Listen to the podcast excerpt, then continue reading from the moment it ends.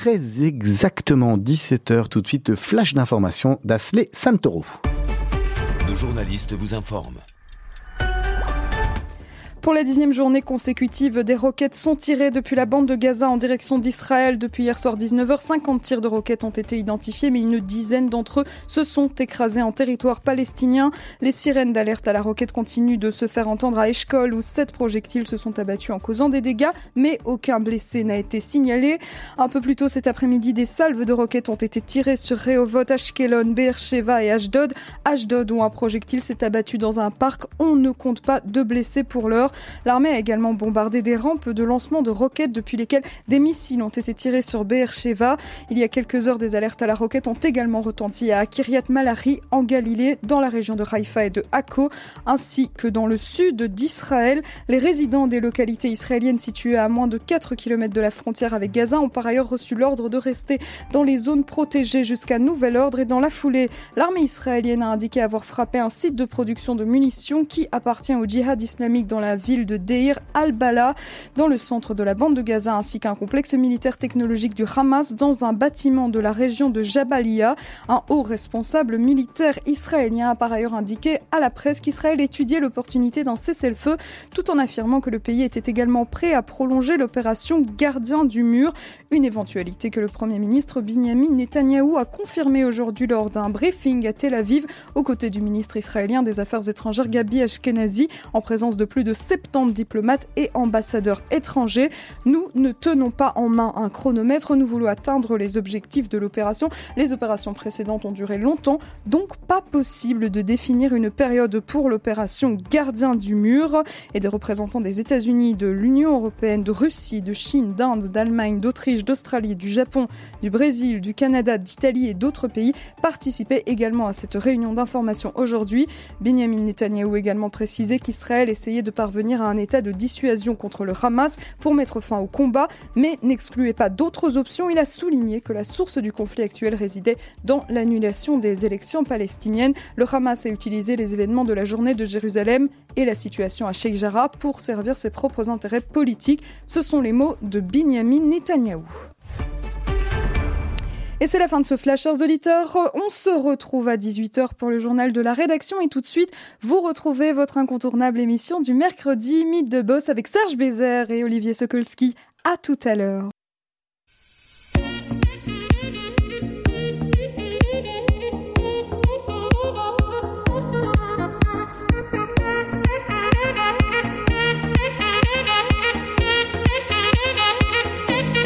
Serge Bézère qui est avec nous. Bonjour Serge Bézère. Bonjour Olivier. Ça va bien? Ça va très bien, grand sourire, euh, magnifique météo dehors, donc Oh. on est heureux comme tout. hein. Il fait froid, hein. franchement ça nous manque quelques froid degrés. sur les terrasses en tout cas, Ouais. c'est sûr, très froid. Pour les pauvres restaurateurs. On est reparti en tous les cas Serge ensemble pour un nouveau numéro du- de Mythe de Boss. On va accueillir un, un nouvel invité qui est arrivé dans le studio avec un beau pull bien coloré qui nous amène un peu, ça nous donne un peu de couleur dans le soleil on va dire. hein. Il s'appelle Emmanuel Van de Put. Bonjour Emmanuel Van de Put. Bonjour Olivier, bonjour Serge. Merci d'avoir accepté l'invitation de Ah, merci Radio Judaïka l'invitation, et de Mythe de Boss. Alors vous, expliquez-nous ce que vous faites et qui vous êtes. Alors, euh, je, je vais me présenter. Euh, je suis directeur de Sotheby's euh, Belgique-Luxembourg euh, à Bruxelles depuis, euh, depuis 8 ans. On va juste préciser que c'est Sotheby's, mais qu'il y a plusieurs, plusieurs Sotheby's à Bruxelles. Exactement, donc c'est la branche, la branche salle de vente. Salle de vente. Voilà. Voilà. Et vous êtes, vous êtes tombé dedans euh, comme dans la marmite quand vous étiez petit. Comment ça, comment on devient euh, euh, vous savez, vous- j'imagine que vous avez un petit peu déjà écouté les, les émissions de temps en temps, en tous les cas. Ouais. On, on aime bien toujours savoir, parce c'est ce qu'on dit toujours, hein, c'est ce que je dis toujours. On n'arrive pas à parachuter directeur de, de Sotheby's, euh, qui est pas une petite maison, euh, euh, salle de vente, en, en claquant des doigts. Donc, bien sûr, il y a un parcours avant, et, et, et, et moi, ça, nous, ça nous intéresse, et nos auditeurs aussi, de le, de le connaître. Il y a quoi? Il y a une école, euh, euh, qu'est-ce qu'il y a comme école? Et puis après, vous faites quoi Des cours d'histoire de l'art? Qu'est-ce qu'on, comment on devient finalement, euh, euh, comment on vient dans, dans l'art, hein, finalement, dans les salles de vente Bah, c'est une question intéressante, évidemment. C'est comment, comment arriver dans ce milieu-là? Il n'y a pas, pas d'école. Enfin, c'est un peu. euh, J'ai cette chance-là d'avoir fait de ma passion mon métier. Et d'avoir euh, d'être tenace peut-être aussi euh, dans, dans cette euh, dans cette voie-là. Mais j'ai j'ai grandi à Anvers dans une famille bilingue, donc la culture c'est quelque chose qui nous tient à cœur et, et, et mon grand-père était artiste peintre et donc voilà. Donc vous êtes tombé dans la marmite quand vous étiez petit, on peut ben, dire. On n'est pas voilà, on ne le choisit pas, en tout cas on, on, on grandit avec. Et donc donc évidemment mes, mes parents et mon père en particulier m'amenaient dans toutes les expositions et ça m'a évidemment beaucoup beaucoup inspiré, mais j'ai fait des études totalement euh, différentes. J'ai fait euh, des études classiques et, et, euh, et, un parcours universitaire en sciences politiques à l'université d'Anvers. Donc rien à voir avec... Rien à voir, si ce n'est que j'avais toujours une passion pour la politique et la culture. Je crois que les deux sont toujours liés. et que j'avais fait un mémoire de licence sur la collaboration culturelle pendant la Seconde Guerre mondiale en Belgique. Et donc je, je liais ces deux passions, l'art et, et, la politique. Et, et c'est vrai que pendant mes études, j'ai toujours voulu travailler pour une salle de vente. Et donc j'avais envoyé, comme tout bon étudiant, des lettres de euh, il fallait pas faire histoire de l'art finalement quand on veut travailler dans une salle de vente ou quand on veut rester dans dans mm. l'art, quand on est intéressé, c'est c'est pas finalement la voie qui mène. Euh... Alors c'est sans doute la voie la plus classique et, et, et quand on a fait histoire de l'art, évidemment, euh, il y a peut-être que quelques débouchés, c'est-à-dire travailler dans, dans des institutions publiques comme des musées ou dans le marché de l'art. Euh, mais, euh, mais bon nombre de mes collègues ont fait un autre parcours avant d'y arriver. Euh, voilà. Et donc le mien, le mien, c'est celui-là parce qu'il n'y avait pas d'études d'histoire de l'art à Anvers et, et on est plusieurs enfants. Donc voilà, il fallait d'abord faire autre chose avant de faire l'histoire de l'art, peut-être aussi. Et c'est euh, c'est ce que j'ai fait. Mais euh, mais donc en, en, en, envoyant des lettres de de sollicitation à différentes salles de vente, ben j'ai pu euh, avant la fin de mes études commencer auprès de la salle de vente Lempert, qui est là une salle de vente allemande qui est établie à Cologne. et je me suis retrouvé à, à travailler dans le bureau de Bruxelles avec une collègue. Et là, vous vous dites finalement, c'est quelque chose que j'aime bien. Sciences Po, je sais pas si vraiment je vais me diriger vers ça. Et donc, euh, je, termine euh, mon dernier master, donc euh, trois mois avant la fin de mes études. Donc, je suis heureux d'avoir un travail. Voilà, avant de, terminer les études, c'est quand même un, luxe, même si c'est à temps partiel. Et il se fait qu'après cinq mois, ma collègue donne sa démission. Et donc, je me trouve à la tête de Sotheby's à 23, à 22 ans ce qui est très jeune évidemment, mais ce qui me donne la possibilité de, de grandir à travers, mes, à travers les rencontres que je fais euh, avec mes collègues à, à, Cologne et à Bruxelles. Voilà. Quand on parle salle de vente et quand on vous écoute parler de salle de vente, on a l'impression que c'est uniquement lié à l'art et aux œuvres d'art. Est-ce que c'est le cas ou est-ce qu'on a d'autres types d'objets? Parce qu'on imagine que ce qui est vendu en salle de vente couvre plus que la peinture exceptionnelle ou les œuvres ou les, ou les sculptures. Alors, j'ai commencé donc ma carrière vers 2002. Euh, la salle de vente n'a plus rien à voir avec euh, ce que c'était à l'époque. Évidemment, on se concentrait sur les tableaux, euh, les objets, le mobilier, euh, donc tableaux anciens, art moderne, contemporain, art africain, parce que j'avais recommencé les ventes d'art africain à, à Bruxelles pour l'Empert.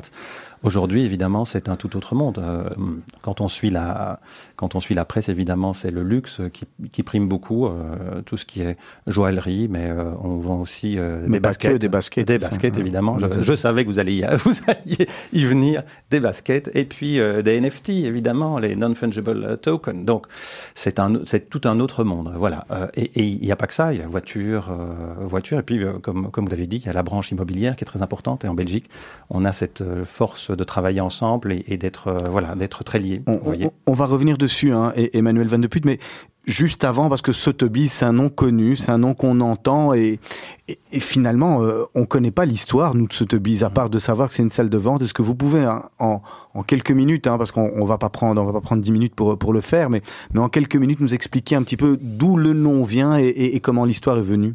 Ben, est donc euh, la plus ancienne salle de vente euh, au, au, monde, créée au début du XVIIIe siècle. Euh, et ces salles de vente, ben, elles, elles commencent par, par des ventes de livres anciens ou de, euh, ou de, de foin. On vend euh, aux enchères euh, le foin. Bon, euh, donc livre et foin, c'est deux choses quand même très particulières, je dirais. Donc la salle de vente vend... est arrivée avec la branche avant la branche immobilière. On est Exactement. Oui, oui. Euh, et donc donc Sotheby's est établi dans le monde entier, plus ou moins 80 bureaux avec plus de 2000 personnes qui y travaillent, des salles de vente entre New York, Paris, Londres, Genève et Hong Kong deux marchés quand même très forts américains, asiatiques.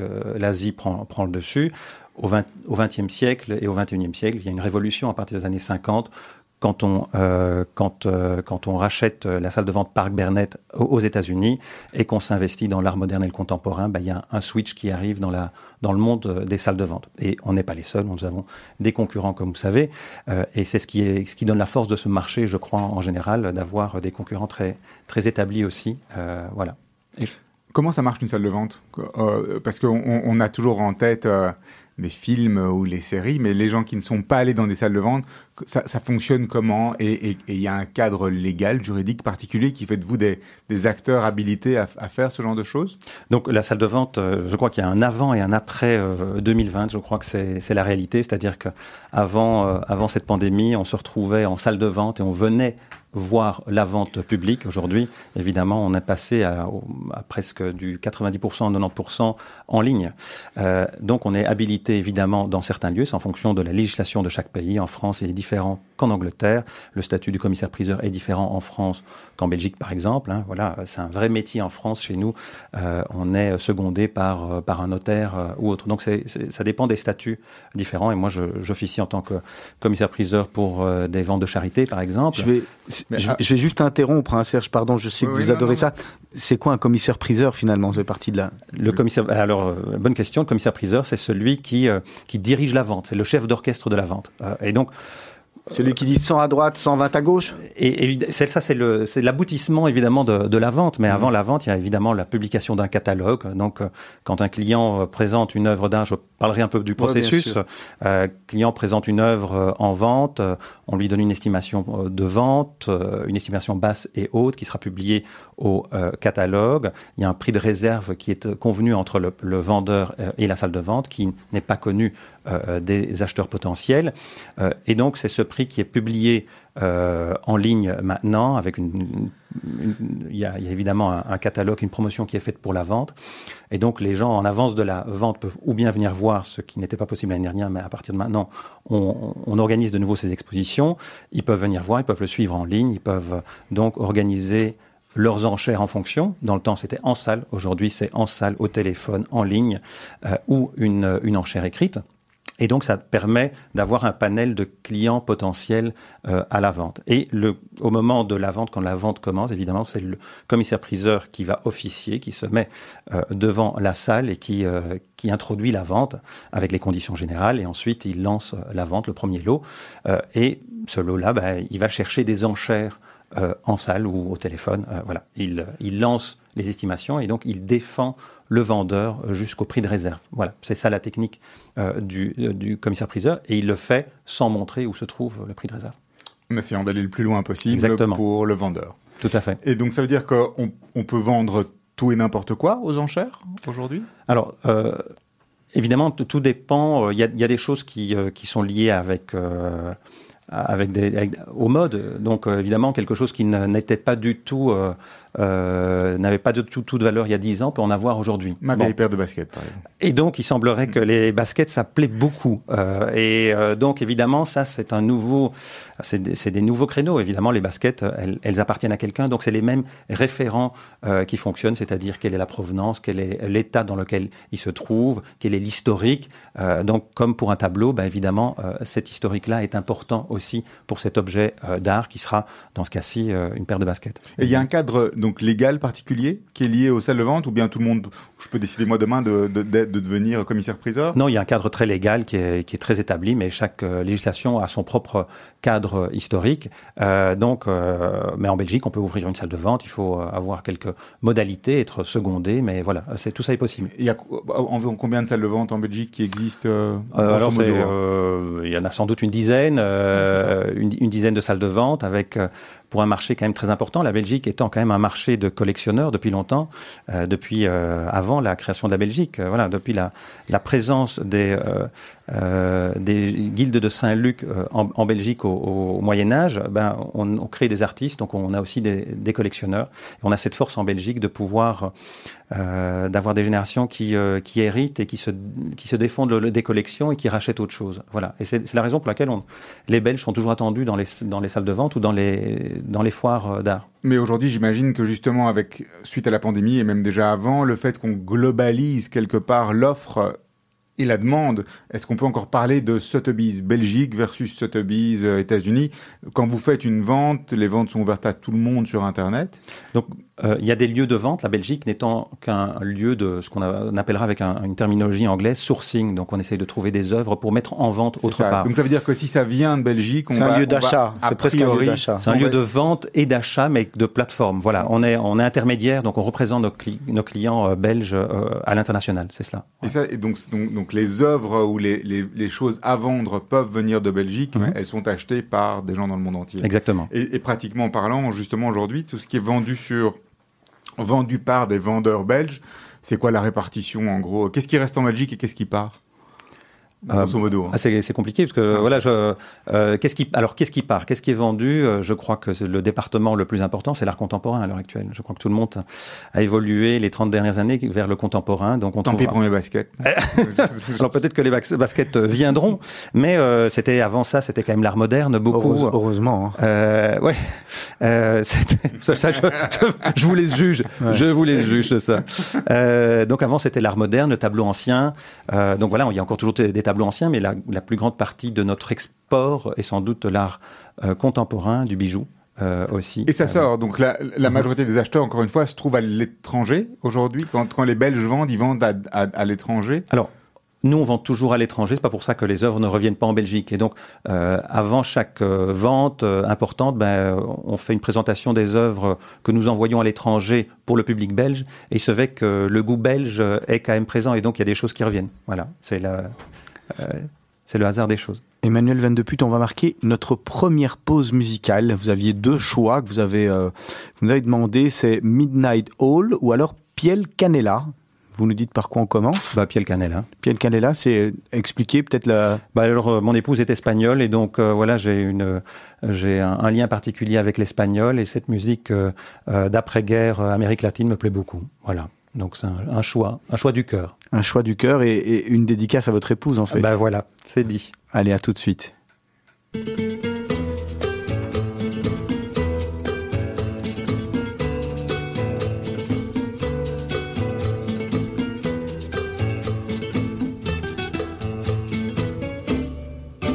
Que se quede el infinito sin estrellas o que pierda el ancho mar su inmensidad. Que no muera y el canela de tu piel se quede igual. Si perdiera el arco iris su belleza y las flores su perfume su color, no sería tan inmensa mi tristeza como aquella de quedarme sin tu amor. Me importas tú y tú y tú y solamente tú Me importas tú y tú y tú y nadie más que tú. Ojos negros, piel canela que me llegan a desesperar. Me importas tú y tú y tú y solamente tú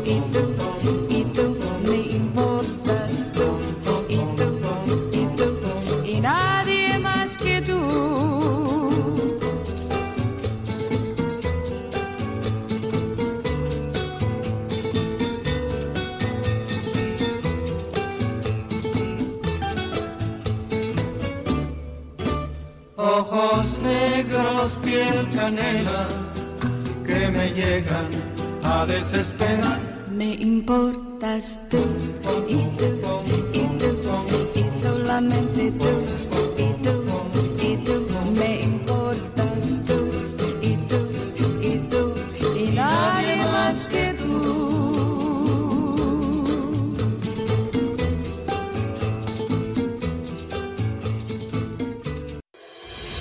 Meet the Boss avec Olivier Sokolski et Serge Bézère. Et notre invité, Emmanuel Van de Put de la société Sotheby's.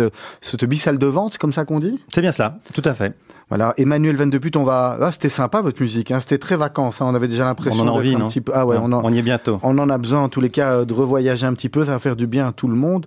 On va revenir, euh, on va revenir à l'affaire qui nous occupe, hein, on va revenir à, à Sotheby's. Euh, En 2019, euh, Sotheby's est racheté euh, par, euh, par Patrick Drahi, hein, qu'on connaît dans le monde des, multimédias, euh, dans le monde du média, de la téléphonie, etc., pour une somme importante. Je crois que j'ai lu 3 milliards euh, 700 millions.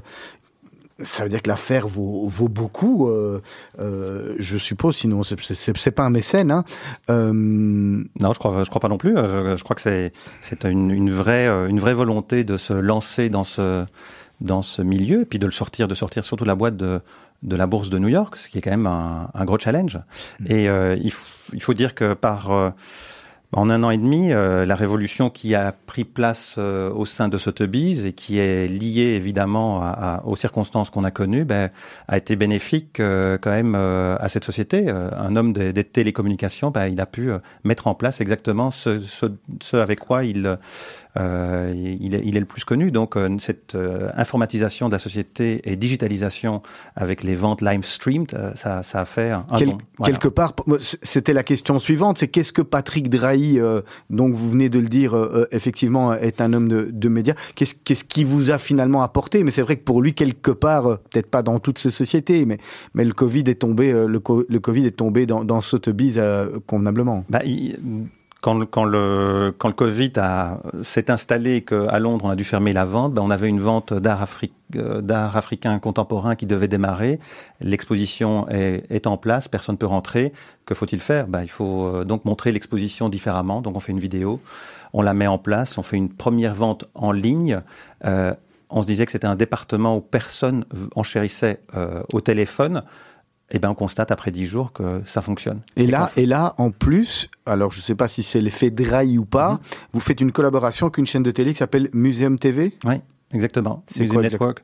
Bah, c'est, euh, on, on a, euh, on a à côté de, de nos activités, évidemment, la salle de vente n'est pas que salle de vente. On est galerie, on est un réseau important pour euh, tous les musées euh, de par le monde, et on a un, un, un système euh, préférentiel pour nos meilleurs clients qui s'appelle euh, euh, Sotheby's Preferred. Et donc, on donne accès à ce Museum Network euh, à nos meilleurs clients. Ah, donc, on donne cette plateforme au, au, au musée, mais comme on peut le donner aux galeries, au moment où les galeries sont fermées, ben, qu'est-ce qu'on on leur offre? On leur offre notre plateforme pour présenter leurs œuvres d'art. Et donc, on essaye de faire euh, voilà, un win-win à travers notre réseau. Je crois que c'est ça qui est important. Les présenter, mais pas les vendre. Donc vraiment peu dans une. donc les, de- musées, les musées, c'est pour les présenter et puis pour euh, pour faire euh, leur promotion. Et les galeries, c'était pour qu'ils puissent, à travers notre réseau euh, mondial, euh, mettre en vente des œuvres d'art euh, préférentielles. Mais donc justement, quand, quand on achète Sotheby's, on achète quoi en fait? Parce que y a, vous, vous êtes propriétaire de quoi? Ben, nous, on n'est que l'intermédiaire, évidemment. hein. Voilà. Donc- on, est, on a un intermédiaire euh, privilégié. Euh, On achète une marque on achète une valeur, Alors on achète une, une, quali- une certaine qualité, c'est-à-dire ce qu'on présente, euh, on, on, on se, une on, on fait un travail, on, fait- un travail quand même euh, à, à côté de ça qui est important pour les œuvres d'art. On fait euh, l'authentification des œuvres, on, fait un, des rapports de conditions. euh, Vous savez ce que vous achetez et on se porte garant pour cela pendant cinq ans. Et c'est comme ça, euh, euh, voilà. Mais on n'est qu'intermédiaire, évidemment. Donc c'est ça. Donc le, le travail de, de, de la salle de vente, c'est pas uniquement la vente. Non, c'est commence beaucoup plus tôt. Exactement. Et donc quand on commence beaucoup plus tôt, donc je, je vais pas revenir sur mes baskets, mais quand quelqu'un vous apporte un objet. Mhm. Donc le travail commence au moment de l'estimation, au niveau, au moment de l'authentification, c'est l'axe. Donc c'est quand quand on a alors on nous envoie souvent des photos. Sur base de photos on peut faire peut avoir un premier euh, avis. Euh, mais il faut toujours évidemment euh, voir l'œuvre. Et quand on a vu l'œuvre et qu'on a les connaissances euh, et, et donc au, au bureau de Bruxelles j'ai huit collègues avec chacun leur leur spécialité. Euh, quand on quand on connaît bien euh, son objet ben on sait ce qu'on voit et on, voilà on peut on peut facilement identifier ce que c'est. Une fois qu'on a identifié ce que c'est, on peut mettre une valeur euh, euh, sur cet objet, mais ça se fait jamais seul, ça se fait toujours en équipe avec euh, l'équipe internationale, que ce soit Paris, Londres, New York ou Hong Kong pour, pour tout ce qui est asiatique. Et donc c'est un travail en équipe. Et sur base de ça, ben, on, on fait une proposition de vente et ensuite il y a tout le travail préparatoire pour de le catalogue de vente et donc aussi euh, la recherche dans la littérature, les expositions, tout ça, c'est un travail qu'on fait et qu'on. Mais donc, encore une fois, quand on achète Sotheby's, on achète un nom, Mhm. des gens, hein, des, des- des personnes qui font partie de l'entreprise et une expertise, Exactement. Oui.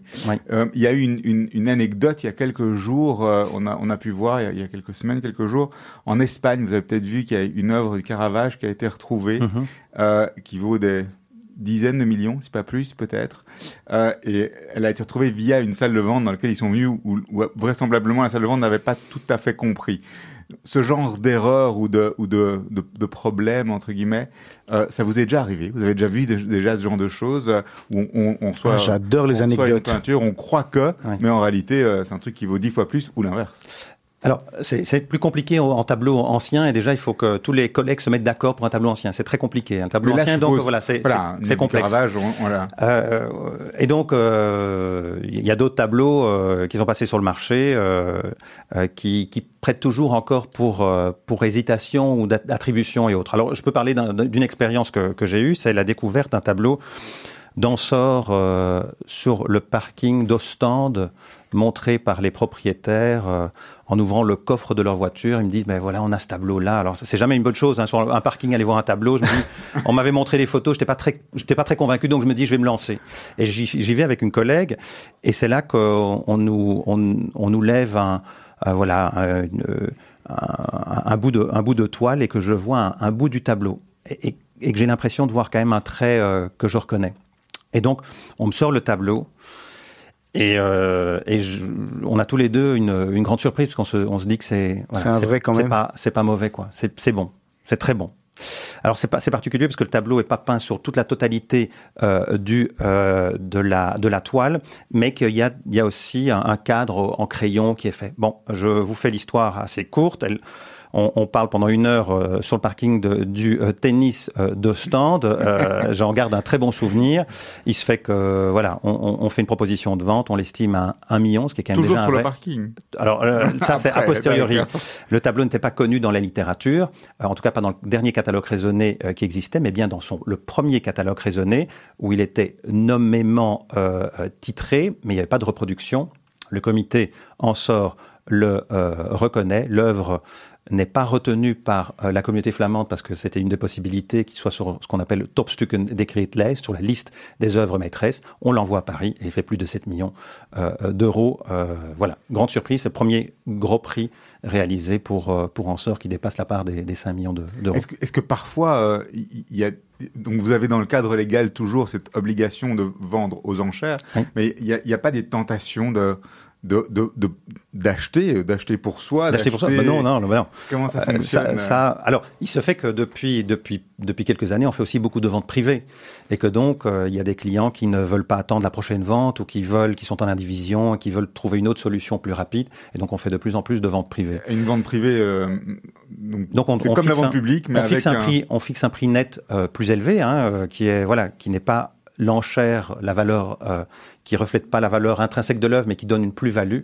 Et donc, on essaye d'obtenir euh, ce prix-là, plus une commission euh, euh, pour la salle de vente. Et là, on euh, s'inscrit, donc euh, les gens sont là, vous savez qui contacter, vous avez un réseau d'acheteurs potentiels par rapport au type d'œuvre? Donc précédemment, ça se faisait, euh, ça se faisait offline. Maintenant, euh, à travers depuis depuis un an, on les met même en vente. Donc vous verrez sur le site euh, de Sotheby's, Buy Now, vous pouvez acheter en direct Mais alors, des œuvres. il y, a- il y a encore une différence entre la vente publique et la vente privée? Exactement, bah parce que ça, on, on remplace évidemment le travail de la galerie, évidemment, et donc ça, ça, ça peut poser des problèmes pour certains collègues euh, galeristes.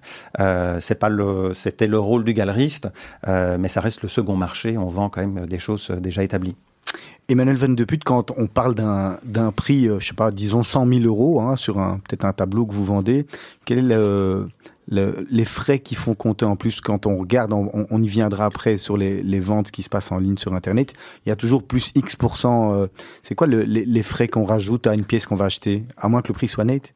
Donc, en vente publique, c'est un prix marteau. Mhm. Ensuite, on calcule la commission d'achat plus la TVA. Ça dépend évidemment de chaque pays, euh, de- du lieu de vente.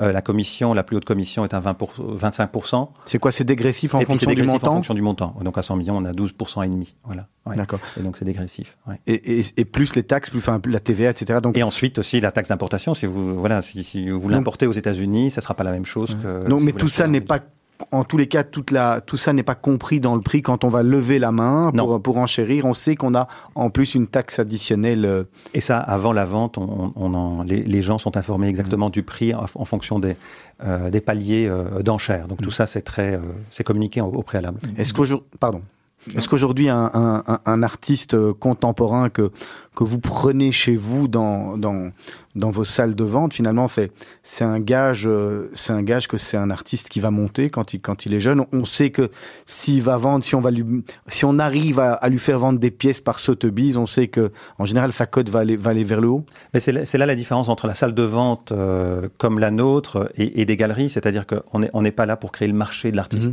Oui, mais Et que donc Sotheby's, le- quand même, si on y arrive, c'est que c'est déjà un gage de qualité, je suppose. Exactement, mais dans ce cas-là, on a déjà des résultats de vente. Voilà. Donc il faut passer par. euh, je crois qu'il y, a un- vrai fil conducteur, c'est-à-dire qu'il faut passer. Le rôle du galeriste est très important et j'y tiens, beaucoup. C'est parce que il faut grandir un artiste et ça ne se fait pas par, les salles de vente. Et donc, quand vous verrez un artiste chez nous, ça veut dire qu'il a déjà eu des résultats de vente dans d'autres salles de vente, plus petites, plus locales, plus, régionales. Euh, mais on n'est pas là pour mettre pour la première fois un artiste en vente publique. Ça n'est, ça c'est, pas en tout cas la bonne, la bonne façon de faire et, et donc ça ne se fait pas chez nous. Quand, quand on regarde l'évolution du modèle, hein, euh, depuis euh, la salle de vente physique, avec le commissaire de vente physique qui fait ses enchères, les gens qui lèvent euh, avec un petit carton, un petit numéro, etc. Qu'on voit qu'au début, ben, on, on a commencé à ouvrir avec les téléphones, maintenant c'est avec Internet, les présentations des catalogues sont par Internet. L'étape d'après, et est-ce qu'elle est possible ou est-ce qu'elle est déjà faite, c'est d'avoir le commissaire-priseur électronique ou l'intelligence artificielle commissaire-priseur. Ce serait possible de, de après tout, euh, avoir des enchères 24 heures sur 24 qui sont faites par des machines? Bonne, bonne question. Je, je ne suis pas dans l'esprit de Patrick Drahi et de ses équipes, mais pourquoi pas Euh, Si ce n'est que je crois que j'ai l'impression que beaucoup de nos clients ont hâte de pouvoir rentrer en salle de vente à nouveau et de pouvoir euh, revoir le commissaire-priseur. Je crois que le rôle du commissaire-priseur import- reste important. Parce que quelque part, on a, on a, on a le, le- c'est comme le trading, Mhm. entre guillemets, où, où on a des machines qui passent des ordres de vente, des ordres d'achat de manière automatique par rapport à des, des réactions. On pourrait imaginer... Euh, Si ce n'est des- qu'on vend du sensible, et c'est quand même la, grande différence entre, euh, entre quelque chose une, une- où vous n'avez pas d'affect et quelque chose qui, qui en procure. En tout cas, c'est comme ça que je le vois. Euh, et donc, un objet d'art, même si c'est à un moment donné, c'est cela, c'est quand même l'excitation que vous pourrez avoir pour cet objet déjà au préalable et à ce moment-là qui fera que vous allez euh, enchérir. Sauf si on est dans un modèle de vente continue. Faut Euh, imaginer un modèle de vente continue où on a acheté et revendu directement. Mais bon, c'est une Euh, oui, ça, ça, ça- ça existait euh, il y, a- il y a- il y a 20 ans, euh, au début des années 90, c'est-à-dire qu'on pouvait acheter quelque chose qu'on revendait la même journée au double du prix. On n'est plus dans ce marché-là, je, je crois. C'est quand même plus compliqué. Et, j'ai l'impression de... Alors peut-être que je suis vieille école hein, dé- déjà, mais je crois que c'est quand même le sensible. Et, et voilà. Et un objet d'art, ça ne se... Même si, même si la vente publique permet cette, euh, cette rapidité, c'est quand même euh, le sensible qu'on essaye de, glorifier. Emmanuel Venn, depuis de, la, de euh, salle de vente, dans deux semaines, on, reçoit votre collègue. hein, on va parler immobilier, euh, immobilier. Moi, j'ai pas envie de vous demander qu'est-ce qui, qu'est-ce qui finalement, qu'est-ce qui finalement vous rapproche? Quel est le point commun, euh, à part le nom, entre, en- entre la salle de vente et, et l'immobilier? Finalement, est-ce qu'il y, a- des affaires que vous faites ensemble? Alors, ce qui est intéressant, c'est quand j'ai rejoint euh, Sotheby's euh, Bruxelles en 2013, euh, il se fait que j'ai rencontré David Chicard euh, après euh, 15 jours et qu'il euh, qu'il avait comme projet de, euh, de racheter la licence euh, immobilière. Donc, on, on, on a vite sympathisé et donc six mois plus tard, il a ouvert son bureau. Et euh, en huit ans de temps, on est euh, non seulement devenus collègues, mais on est très amis. Euh, et, il a développé, comme vous le- vous l'entendrez de sa part, la branche immobilière. Il a trois fois, trois fois plus de, personnel que moi et, il fait de très beaux chiffres d'affaires. On a voulu impliquer le même modèle de vente que celui qu'on utilise dans les ventes publiques, c'est-à-dire un objet d'art, une maison c'est un objet d'art, des photos professionnelles, des vidéos, un descriptif en quatre langues, ce qui n'existait pas à Bruxelles. C'était euh, voilà, c'était compliqué quand on voyait euh, les concurrents. C'était fait euh, à l'iPhone. On a voulu professionnaliser tout ça et, avoir un meilleur service. Et donc, en faisant ça, on a pu on a pu se mettre voilà dans les mêmes dans les mêmes clous. Et donc, on fait très souvent, on s'occupe du contenant et de son contenu et donc, c'est évidemment, c'est un win-win. Et je peux vous annoncer une grande nouvelle, c'est-à-dire que nous allons emménager ensemble d'ici un an. Euh, et donc, on aura, euh, on aura des bureaux communs à Bruxelles. Euh, ce sera une grande nouvelle et, une première pour Sotheby's, parce qu'on sera plus de, de 40 collègues dans le même, dans le même bureau avec euh, voilà avec cette, cette volonté de travailler ensemble c'est voilà c'est l'avenir en tout cas de de Sotheby's mondial et on est les premiers à le faire Et il y aura d'autres branches après qui vont, qui risquent d'arriver après l'immobilier, après, après les salles de vente. Est-ce que, est-ce que, je sais pas, vous allez me dire Patrick Drey vous l'a peut-être pas dit, mais est-ce qu'il y a derrière encore peut-être une idée? Qu'est-ce qu'on pourrait imaginer? Qu'est-ce qu'on pourrait griffer Sotheby's Alors, il se fait que dans nos bureaux à, à Londres, Paris euh, et New York, ben, on fait de la vente de vin. Euh, donc, euh, on pourrait, on pourrait en faire. On pourrait faire, faire du retail de vin, de bijoux. Évidemment, tout ça, tout ça existe déjà. Donc, pourquoi pas le, le démultiplier à Bruxelles aussi Ah oui, non, ben, il y aura d'autres choses. C'est combien de, combien de ventes par an euh, euh, Sotheby's, la salle de vente par, par an en, en Belgique? Alors, vu qu'on n'en fait pas en Belgique, euh, voilà, c'est- à l'étranger. Mais là, par exemple, je, je parlais avec ma collègue euh, euh, directrice de Paris ce matin encore. On est à 72 ventes encore à venir, ce qui est énorme. Euh, Et sur une année totale, ça fait Une année normale, on va dire pas une année Covid, mais une année normale. euh, C'est-à-dire qu'il y aura plus, de- il y a, il y a plus le, normal n'existe Ouais. n'existant plus. 72, c'est énorme. Ça fait, on n'a pas assez de journées pour en- pour en faire. Donc, Parce comment c'est ça, la, préparation, etc. Il vous, Exactement. il vous faut presque deux salles pour. euh, Ah, il faut, il faut en continu, euh, évidemment. D'où l'idée du commissaire bien, artificiel. bien, oui, oui, j'ai bien Ah oui, compris. il va il va vous assistez, Oui, oui, vous assistez, c'est pas mal. Eh oui. Alors, euh, donc c'est super. Vous allez donc le- il y en a Sotheby's immobilier, Sotheby's euh, salle de vente. Euh, la rencontre des deux mondes aujourd'hui. Il y a eu des tentatives dans le passé où on a parlé de vente aux enchères sur l'immobilier. Euh, il y a eu, il y a eu ça, je pense, il y a eu quelques années en, Autriche ou à différents endroits en Belgique, en, Europe, où les gens euh, pouvaient faire des ventes aux enchères ou, achetaient des droits sur des immeubles. Euh, et puis il y a aussi les notaires, je pense, qui eux ont organisé les ventes aux enchères de manière très structurée. Mhm. Euh, Qu'est-ce que Bidit, vous en pensez avec Bidit Oui, qu'est-ce que vous en pensez et comment est-ce que vous voyez la chose aujourd'hui? Alors, c'est sans doute pas la question pour moi, mais, Bah je, ouais, suis persuadé, ça. mais je suis persuadé que euh, David y répondra bien. Moi, j'ai, euh, nous, on, on aime. euh, moi, j'ai aucun problème avec la concurrence et je trouve ça euh, très sain. Donc, euh, Bidit, euh, j'ai j'ai l'impression que ça fonctionne Mais c'est de la assez vente aux bien. enchères. C'est de la vente aux enchères. Ça Alors, il pourrait se venir fait- chez vous. Il se fait que euh, par le passé, on a déjà vendu aux États-Unis euh, des biens d'exception dans une vente d'art moderne et contemporain. Et vu que nos ventes sont éclatées, c'est-à-dire qu'on n'a plus de ventes que par, par, par thématique, ben, je vois euh, dans très peu de temps euh, des biens d'exception passer en vente publique, euh, j'en j'en suis persuadé.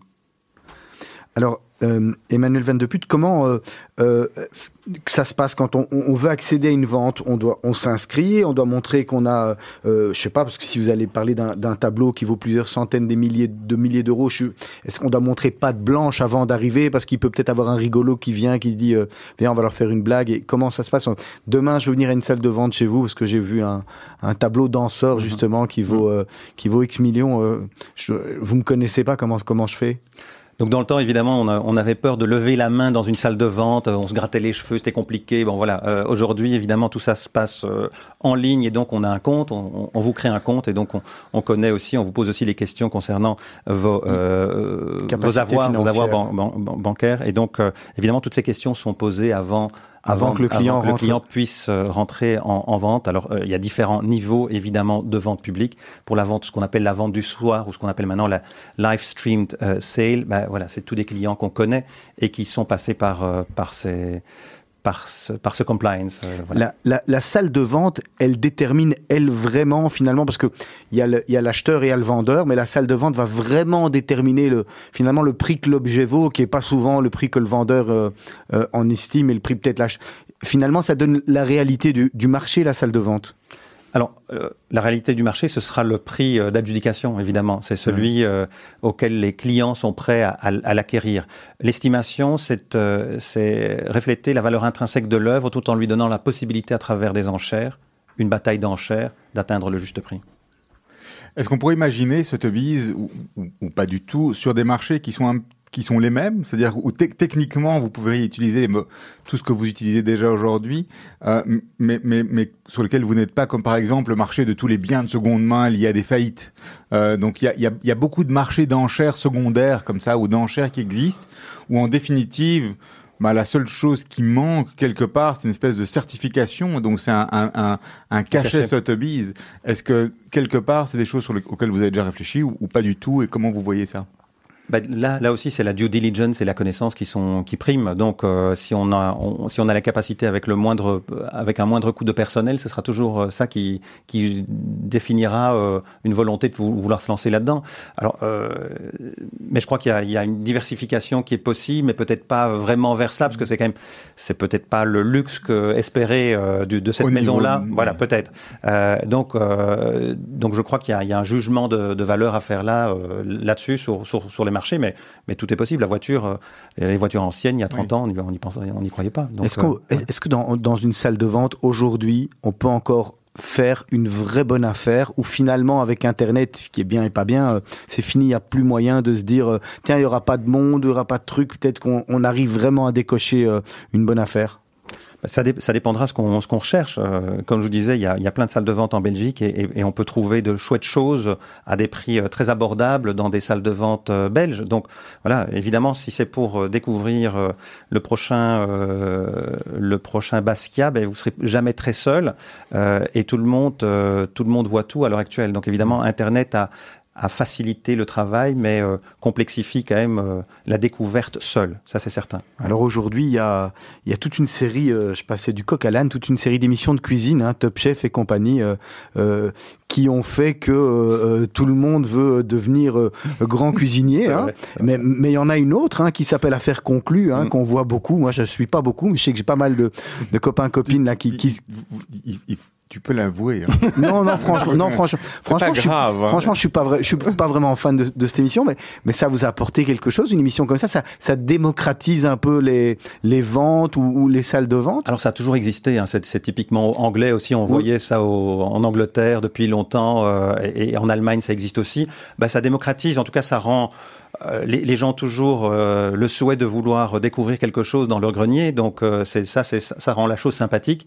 Et c'est vrai qu'on on peut trouver des choses. On a voilà, euh, les clients viennent avec, euh, on on voit pas que des bonnes choses, mais on peut quand même découvrir des choses. Vrai. Vous vous, vous, vous, vous, euh, euh, com- comparez aux gens qui achètent. En tant que commissaire-priseur, ça- euh, donc moi je suis pas du tout commissaire-priseur, mais quand on regarde ces gens, il y a- d'autres émissions aux, États-Unis encore plus débiles, qui sont les Storage Wars, Ouais, hein, où les, où les, euh, Énorme, ça. C'est énorme, ça C'est les trucs ouais. à regarder. Ça a remplacé chasse et pêche quand on a des grandes insomnies. Hein. C'est vrai. On regarde vrai. Storage Wars, tout, les- tout.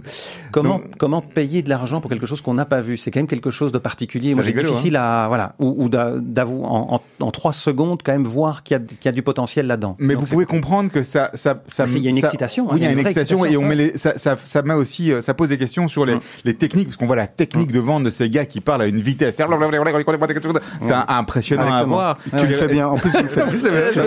Vous allez vous recycler. Ouais, vous allez je pense qu'il y a, du potentiel. du potentiel au port d'Anvers. Donc, euh, euh, mais, mais vous, vous, quand vous regardez ces gens-là, vous dites, on fait le même métier ou on fait pas le même métier? Euh, alors, moi, j'adore ça. J'adore la, la vente publique. Donc, euh, que n'importe quel type de vente publique, ça, me- ça me plaît beaucoup. Voilà, une fois qu'on a ça dans le sang, j'ai l'impression qu'on a, voilà. Euh, donc, que ce soit une petite salle de vente, une grande salle de vente, ça revient au même. Euh, le plaisir de l'objet quand quelqu'un, euh, voilà, peut vous vendre quelque chose et que, et que la personne qui, qui veut la- l'acheter euh, est plein de- d'enthousiasme, ça, le ça la même chose. Voilà, Mais, l'enthousiasme, il doit être aussi au niveau du ah oui, commissaire-priseur. oui, parce évidemment. que No, c'est- un c'est- commissaire-priseur qui, qui n'a Voilà. pas de rythme et qui n'a pas d'enthousiasme, il faut tenir. Hein, il faut 2, 3, 4, 5 heures. Exactement, c'est du dur, rythme, hein. quoi. C'est du rythme, c'est- Ouais. Et avoir le bon mot, la, euh, placer le, voilà, la, la bonne, la bonne blague, euh, feinte, c'est- complexe. On vous a parfois reproché de stopper trop rapidement ou bien d'avoir au contraire attendu trop longtemps? Ah oui, oui, on m'a reproché de, on m'a, reproché de pas avoir vu euh, une, une enchère. Mais quand on la voit pas, ça veut dire que je, qu'elle n'y était pas, quoi. Enfin, je veux dire, on, on, on scrute tout le monde. Donc, euh, voilà, on, on me l'a reproché une fois. Bah oui, mais il faut se, il faut se manifester. Et les gens qui grave. lèvent la main juste après avoir frappé le marteau Alors, si c'est au marteau, on réouvre la vente. Je- J'ai pas de problème à réouvrir la vente. peut réouvrir. Oui, oui. Sur le marteau et que, qu'on le dit directement, il n'y a pas de souci. Et ça, ça doit gêner personne. C'est le commissaire-priseur qui. Mais si c'est après, évidemment, non, le commissaire-priseur ne, ne réouvrira pas la- l'enchère et ça me paraît totalement euh, justifié. Est-ce qu'au niveau de la, de la Belgique, Mhm. on a des, euh, des particularités sur ce qui vient sur le marché? On pense à l'art africain, on pense à, Mhm. à notre, euh, notre trésor international au niveau, euh, au niveau de la bande dessinée, par Ouais. exemple, ou autre. On peut imaginer qu'on a moins de basketteurs qui vont vendre leurs baskets. Vrai. mais euh, peut-être plus de dessinateurs ou de planches originales d'Hergé, ce genre de choses-là. Et est-ce que donc on, on, on va voir ça a priori euh, sur le marché belge ou- Alors le marché belge est très diversifié. Alors le- la BD, je connais pas assez bien parce qu'on on Ou fait pas de vente, hein, on fait enfin, pas de vente euh, BD. Et puis le marché de la BD est quand même très ciblé sur certains artistes. Hein, c'est quand même compliqué euh, d'une certaine façon. Euh, donc la Belgique, c'est l'art contemporain, euh, l'art contemporain, l'art impressionniste. et puis ça, ça, ça évolue beaucoup. L'art africain, oui. Puis le le vin, très important. Le vin, on, on a un, un- un pays de, de grands collectionneurs de vin euh, et de voitures anciennes. Donc euh, voilà, c'est quand même des départements qui sont qui sont très importants chez nous. Ouais. Alors on voit, euh, on voit sur Internet un, un truc qui, qui, qui, qui est né depuis, depuis quelques années, c'est les, les enchères inversées. Hein, on part, euh, vous, vous connaissez? Ah bah, Dites-moi comme ça, je, je verrai euh, Hein, ce que vous- vous voulez dire. Mais les, en- les enchères inversées, en fait, vous, vous, vous commencez d'en haut, c'est le dernier qui va... Et, et puis ça diminue, il faut être le, le dernier à, Ah bon? à enchérir pour avoir au prix le plus bas. Ah bon? Non, Ah ouais, ça, non, non, je- ça me dit rien, mais euh, voilà. c'est un Je... débouché pas du tout. Ce sera pas du tout pour nous, je crois, mais voilà. Euh, on va essayer de continuer à faire l'inverse et ça, ça, nous, ça nous convient bien, je crois. Votre gros concurrent, euh, c'est c'est Drouot? Alors, euh, ah bah non, c'est- nos gros con- concurrents, c'est quand même Christie's. C'est Christie's, euh, Christie's au niveau mondial, puis il y a Philips et Bonhams. non, ben, Qu'est-ce qui, qu'est-ce qui, vous dé- qu'est-ce qui vous différencie, vous, de, de toutes ces autres grosses structures Alors, je, je crois que quand on va euh, en, en vente publique, c'est quand même, euh, ça reste un relationnel. Et donc, euh, c'est les gens qu'on connaît, et puis euh, euh, en fonction de, du contact qu'on peut avoir, et puis le service qu'on peut proposer, euh, et les connaissances que chacune des maisons possède. Donc, donc, évidemment, ça c'est important. Et puis, le- évidemment, la- les parts de marché, ça reste, ça reste quand même un, un référent important pour tout le monde.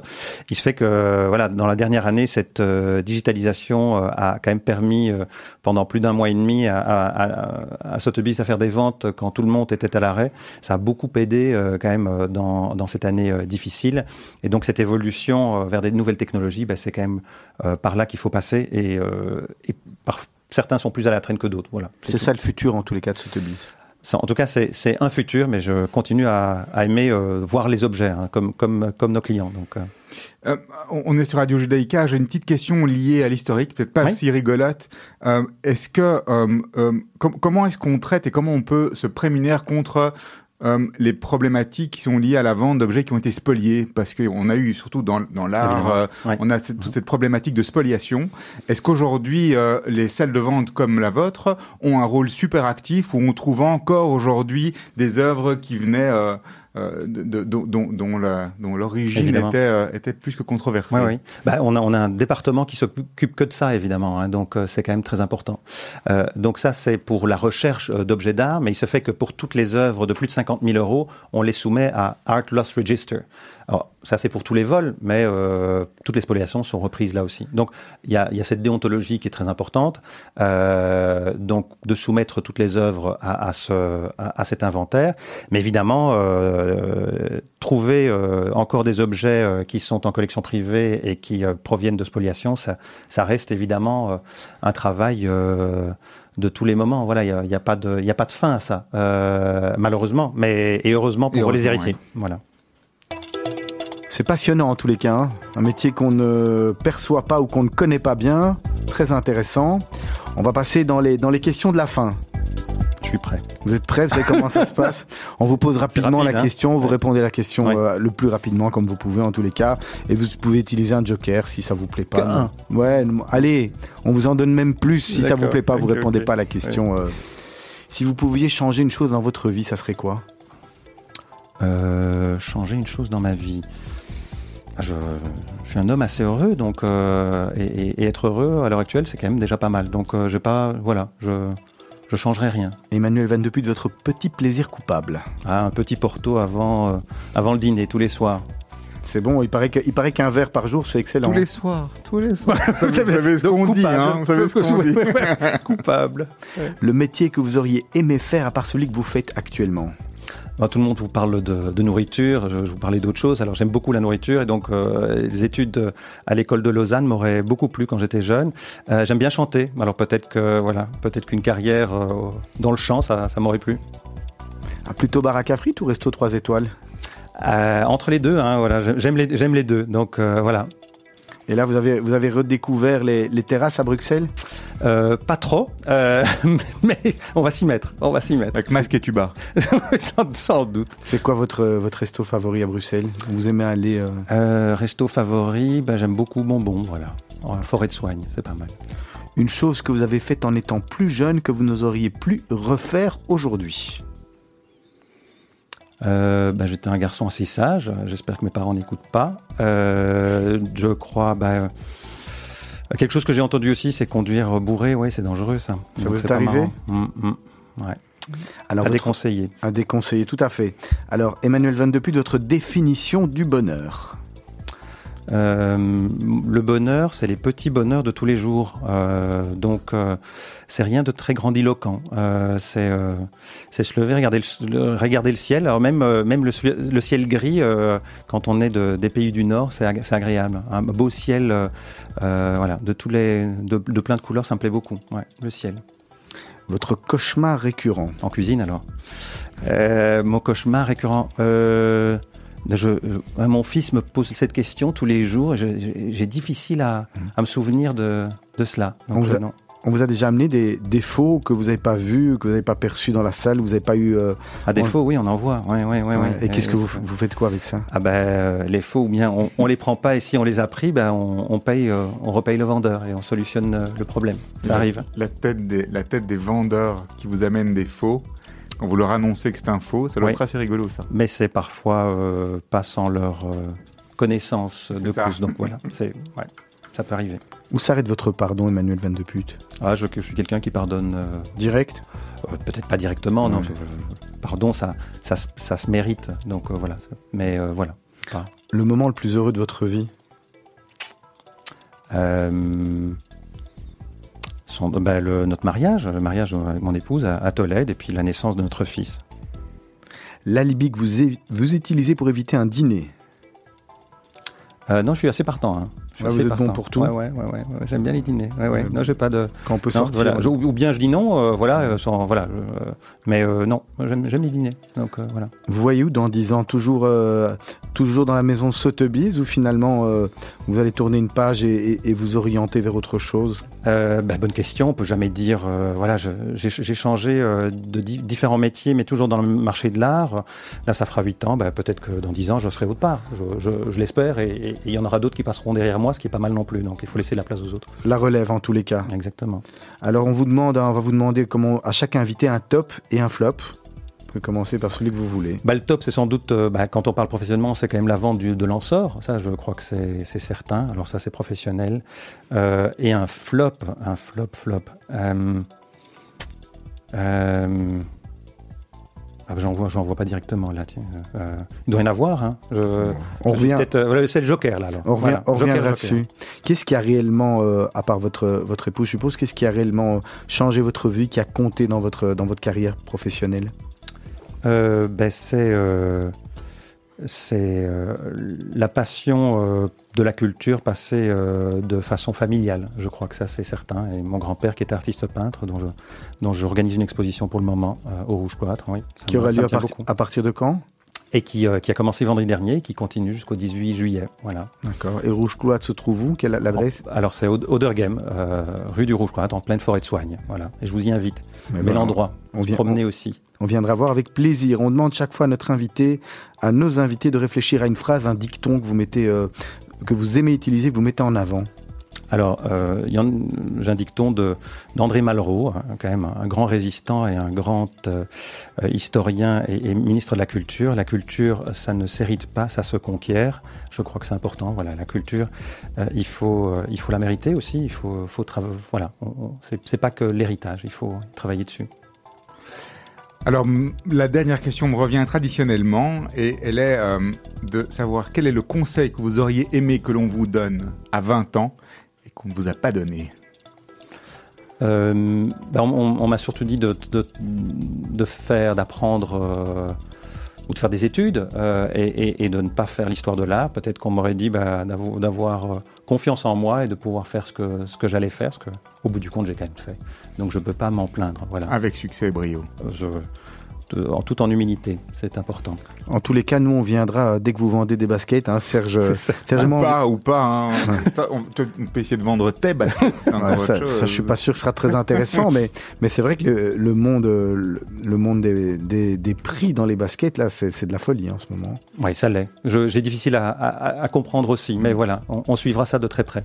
Ok, merci beaucoup en tous les cas de votre visite. On vous souhaite une, une bonne continuation. On va se quitter avec euh, Midnight Hall, Bed Are Burning. Oui, ben, en fait, euh, il se fait que je suis euh, administrateur de la Ligue des Amis de la Forêt de Soine, qui est la plus ancienne association de protection de la, de la nature en Belgique. Et donc, voilà, ça me tient à cœur. On, a, on a ce poumon vert à Bruxelles. Il faut, il faut aller s'y promener, mais il faut surtout veiller à ce que les générations futures puissent y aller aussi.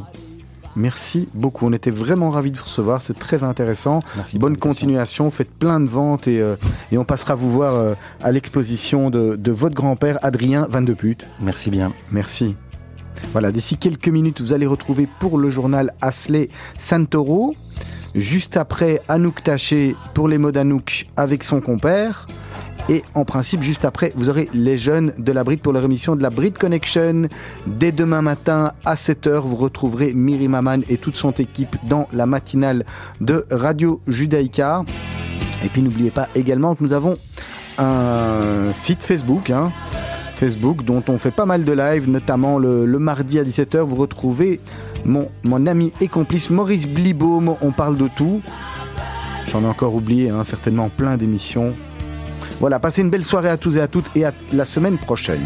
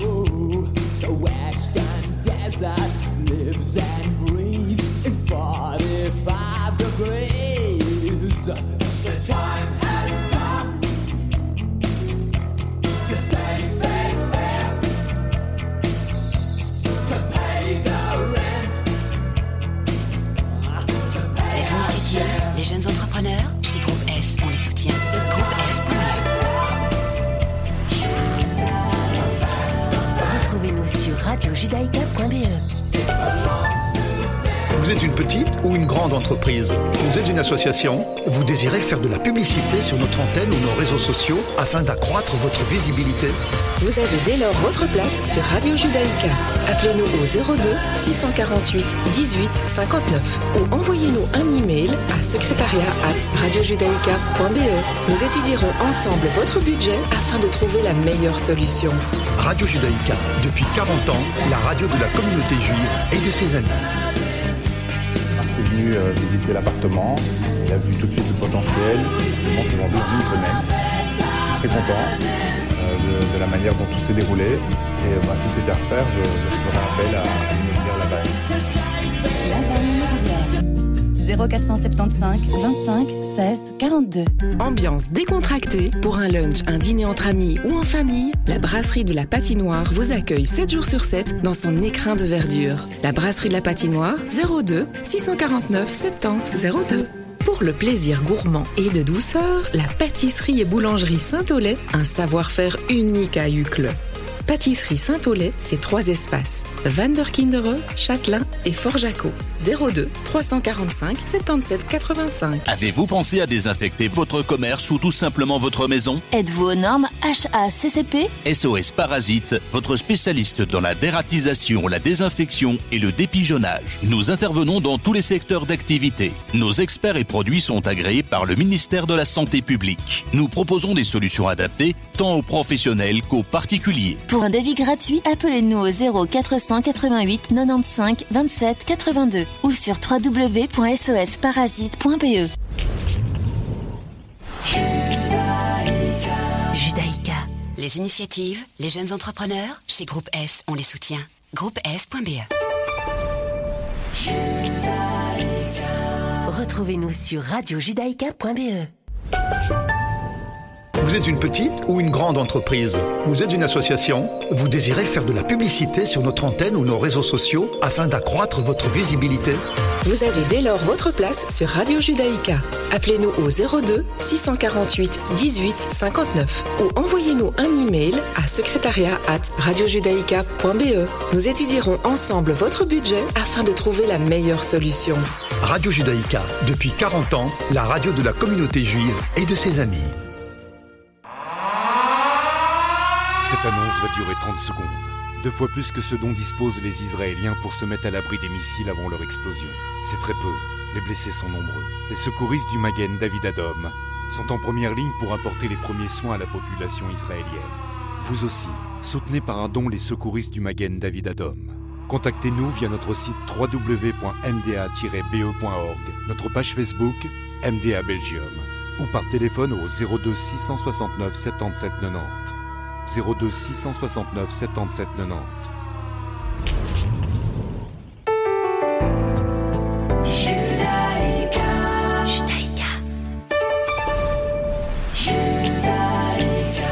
Retrouvez-nous sur radiojudaïka.be.